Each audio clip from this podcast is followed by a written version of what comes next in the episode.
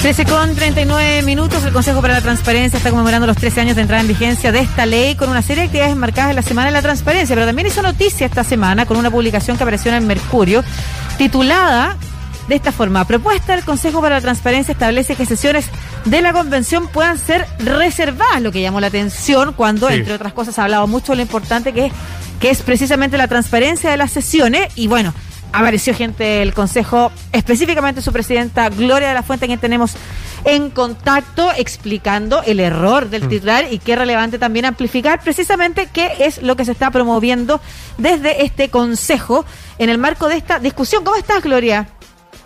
Hola, buenas tardes. ¿Cómo está Lucía, Marcelo? ¿Qué tal? Muy, bien. muchas gracias, Gloria. ¿Te parece que estamos primero analizando eso y luego pasemos al... Eh, a esta interesante encuesta también respecto de cómo percibe la ciudadanía el trabajo que se hace en pro de la transparencia en Chile. Efectivamente, el Consejo para la Transparencia promovió eh, sesiones cerradas de la convención. No, y, lo digo con, con, claridad porque de hecho ayer en una carta aclaratoria en el Mercurio establecimos claramente aquello que fue en la propuesta del Consejo para la Transparencia, una propuesta que por lo demás pueden encontrar en www.consejotransparencia.cl, que es una propuesta para el funcionamiento de la Convención Constitucional en dos ámbitos. Uno, que tiene que ver con la probidad, eh, con todas aquellas cosas que ya están normadas en la práctica, que tiene que ver con declaración de intereses y patrimonio, lobby, enajenación de activos, donde nosotros proponemos alguna mejora de lo que ya está, en el fondo, puesto ya en la reforma constitucional.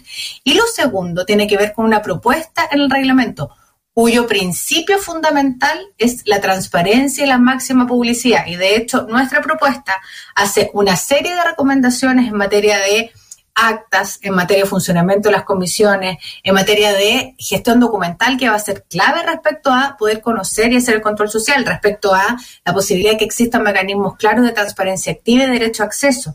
En la práctica lo que hacemos es hacer una propuesta en torno a aquellas cosas que tienen que ver con nuestra experiencia como Consejo para la Transparencia, mirando también otras experiencias eh, a nivel internacional y entendiendo que aquí hay una posibilidad. Lo de la reserva es una línea dentro de esa propuesta que señala lo siguiente, que en la eventualidad de que la Convención Constitucional decidiera hacer alguna, alguna excepción en el fondo y por lo tanto establecer alguna reserva en alguna discusión en particular, esta debiera ser claramente de acuerdos mayoritarios, eh, con, por un tiempo acotado, no, no en el fondo una reserva que dure siempre en la práctica, y en cualquier caso, si esto fuera el trabajo de una comisión, debiera generarse un acta a partir de aquello que se señala. Entonces, en rigor, no es la propuesta del Consejo para la Transparencia establecer reservas. Nosotros nos pusimos en la hipótesis de que en la eventualidad que ocurriera, mm. esto debiera ojalá ocurrir bajo ciertas reglas del juego, pero que el principio fundamental para la legitimidad y para la confianza del proceso constituyente tiene que ser la transparencia y la máxima publicidad. Y ese es el foco de la propuesta. Mm. Entonces, nosotros en la carta nuestra ayer fuimos enfáticos de nuevo en señalar, porque el titular en rigor no le hace justicia a lo que en realidad es la propuesta del Consejo. Sí, quería saber si fue un error o crees que estaba el Mercurio tratando dando a tirar pelo a la sopa. Inducción finalmente para crear algún tipo de conflicto. Mira, no sé cuál será la, motivación. Lo que sí creo es que en la práctica, eh, y escuché esta semana por ahí al presidente de la Cámara Chilena de Construcción en una, una, cosa similar también, como, como quejándose en el fondo de una noticia que, se había generado de otra manera. No sé, no quisiera entrar en la, en la polémica de cuál si hubo una intención o no hubo intención, lo que sí quisiera aclarar y dejar muy enfáticamente puesto sobre la mesa, porque además creo que la discusión sustantiva sobre la cual debiéramos estar como sociedad en el fondo preocupados, es que la transparencia y la máxima publicidad debiera ser un principio rector del trabajo de la Convención Constitucional. Son los propios convencionales los que en definitiva van a decidir cuáles son las reglas del juego que se dan a sí mismos. Pero nosotros creemos que la transparencia como principio, que la probidad, que la, declaración de intereses de patrimonio, todo lo que está regulado en materia de lobby, etcétera, son una contribución a la confianza en el proceso. Perfecto. Primero, analizar eh, tu mirada y tu diagnóstico de la implementación hace 13 años ya de esta ley de transparencia. Mira, y de hecho justo nosotros sacamos hoy día una parte del estudio del Estudio Nacional de Transparencia que también nos ayuda a hacer un diagnóstico de lo que está en la sociedad chilena. Yo creo que es difícil mirar o hacer una evaluación solo de la norma en materia de transparencia, si no miramos el contexto también es que se inserta. Entonces, lo primero que yo creo que hay que decir es que efectivamente a 13 años de la promulgación de la ley, 13 años digo, cumplimos como desde la ley, 12 años desde la existencia del Consejo para la Transparencia. Y, y yo creo que el aprendizaje importante es el siguiente. Yo creo que nosotros hemos logrado avanzar efectivamente en el, posicionamiento del derecho a acceso a la información pública. Lo, que nos muestra la encuesta nacional es que ha habido un aumento bien sustantivo de las personas que dicen haber solicitado eh, información pública. El problema que tenemos en eso, eh, a 13 años de existencia ya de esta norma, es que todavía los niveles de conocimiento de la ley son bajos, están cerca del 18%. ¿Cuál es el dilema de eso? Que en la práctica un instrumento, una norma como la ley de acceso a la información pública lo que le permite a las personas es el control social, el combate a la corrupción, pero también una cosa que en pandemia ha pasado a ser muy importante, que es el ejercicio llave, es decir, solicitar información para poder eventualmente ejercer otros derechos, ¿no? A la salud, a la vivienda, prestaciones sociales, etcétera. Entonces, es un derecho que es muy importante. Entonces, nuestro balance diría que es de dulce y. Hemos tenido un aumento de solicitudes, crecieron 10% del, 19, del año 19 al 20, pero sabemos todavía que los niveles de conocimiento son bajos. Entonces, nuestro objetivo, y hemos estado en ese trabajo muy intensamente a propósito de la Semana de la Transparencia y demás, es que finalmente promover un derecho que le pertenece a la ciudadanía y que hace que la ciudadanía tenga un derecho fundamental que es exigible frente a las instituciones públicas. Gloria, ¿qué tan relevante o en qué lugar estamos a nivel mundial de transparencia? Eh, la información que se maneja en el Estado y también el, al que tiene acceso el público en general. Mira, en perspectiva comparada, eh, en términos del, índice de derecho, o sea, el índice de percepción de corrupción que tiene Transparencia Internacional, que es la ONG a nivel mundial que se encarga de lo, justamente medir la percepción sobre corrupción, nosotros no estamos tan mal. Si uno lo mira en perspectiva comparada, hemos bajado sí sustantivamente en los últimos años, pero en perspectiva comparada a América Latina, nosotros somos el primero o segundo país junto con Uruguay, generalmente ahí nos estamos peleando el lugar. Eh, Uruguay, por cierto, un país que además tiene estándares de calidad la democracia y demás muy, muy elevados, ¿no? Ahora, si uno lo mira desde la perspectiva nacional, lo que nos dicen nuestros propios datos, yo creo que tenemos, en el fondo, cuestiones tal vez para preocuparnos. Primero, en el contexto en el que estamos. Nosotros tenemos, y, lo que nos muestra esta encuesta nacional de transparencia este año en particular, es que hemos alcanzado niveles complejos y críticos de confianza en las instituciones, de percepción negativa de la relación entre los ciudadanos y el Estado. Les, les cuento algunos datos. 88% de las personas en la encuesta que medimos dice que la relación con el Estado es distante, que el 82% que es de maltrato o de discriminación, ¿no?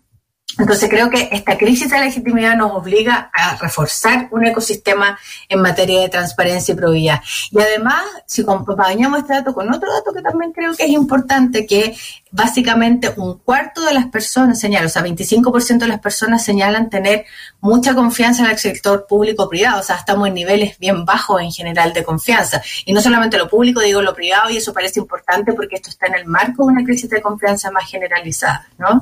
Y ahí es donde yo creo que la información pública pasa a cumplir un rol muy fundamental porque también los estudios nuestros nos muestran que la información pública sigue siendo ampliamente valorada por la ciudadanía, ¿no?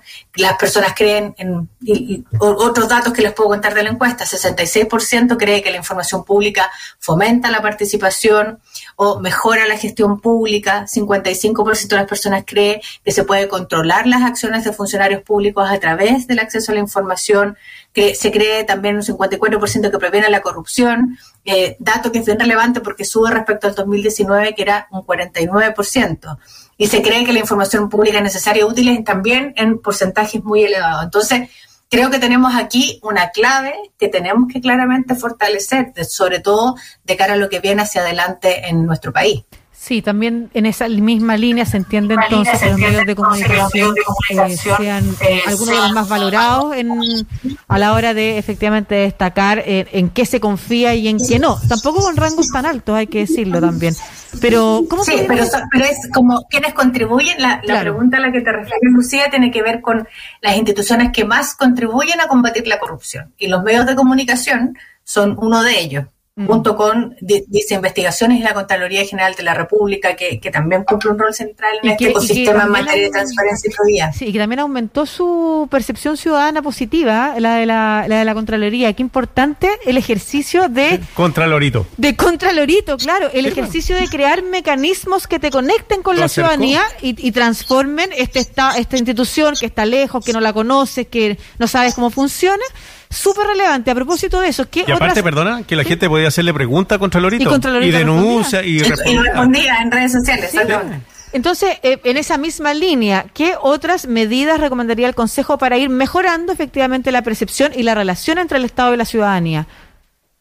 A ver, yo, yo, creo lo primero, una de las cosas, yo creo que lo primero que decía, yo creo que, te, que tenemos claramente desde el punto de vista del acceso a la información, que, que voy primero como por casa, ¿no? Desde el punto de vista del acceso a la información pública, yo creo que nosotros tenemos la obligación de no esperar que los ciudadanos lleguen en la práctica, sino que salir a buscar a los ciudadanos. Y en ese esfuerzo estamos ahora desde el Consejo a partir de todas las actividades de promoción que hacemos de la Ley de Acceso a la Información Pública. Este mismo tipo de conversaciones, que los medios de comunicación se hable de este instrumento y se le diga a las personas pueden utilizarlo, la información que está en manos del Estado no le pertenece al Estado, le pertenece a los ciudadanos, las causales de reserva son muy acotadas, es muy importante, porque cumple objetivos distintos como acceder a otros derechos, que es lo que decíamos un rato, pero también ejercer control sobre las autoridades, que es clave, ¿no? Y por eso decía los medios de comunicación, y no me extraña que por lo mismo los medios de comunicación tengan este reconocimiento en el combate a la corrupción, ¿no?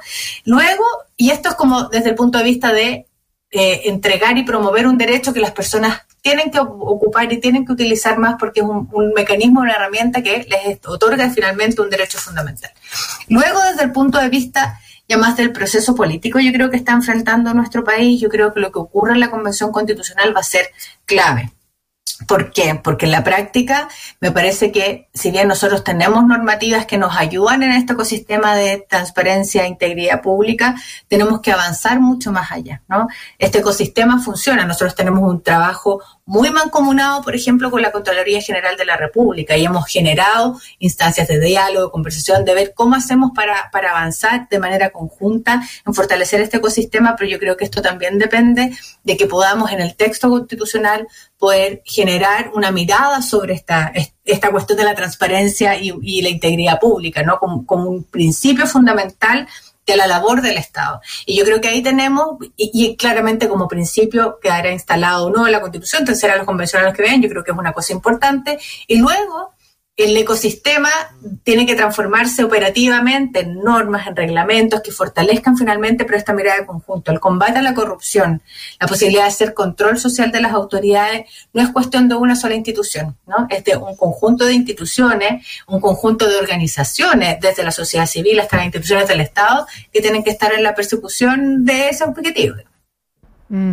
Ya, pues muchas gracias, Gloria de la Fuente, presidenta del Consejo para la Transparencia, por primero aclararnos. Para nosotros era súper importante también en este marco de discusiones que estamos teniendo y que nosotros aquí en este programa además hacemos habitualmente con la Escuela Constituyente y otros espacios más de promoción de la información en torno a los procesos políticos que estamos viviendo como país. Era fundamental aclarar el punto de las recomendaciones del Consejo para la Transparencia y qué importante también todos los resultados que arroja este estudio nacional y que nos has compartido. Muchas gracias, Gloria. Un abrazo. Sí. Les agradezco el espacio además porque es importante que pongamos el énfasis en las discusiones sustantivas sobre, lo, sobre el desafío que tenemos como país. Así que muchas gracias por la oportunidad. Hasta luego. Muchas gracias.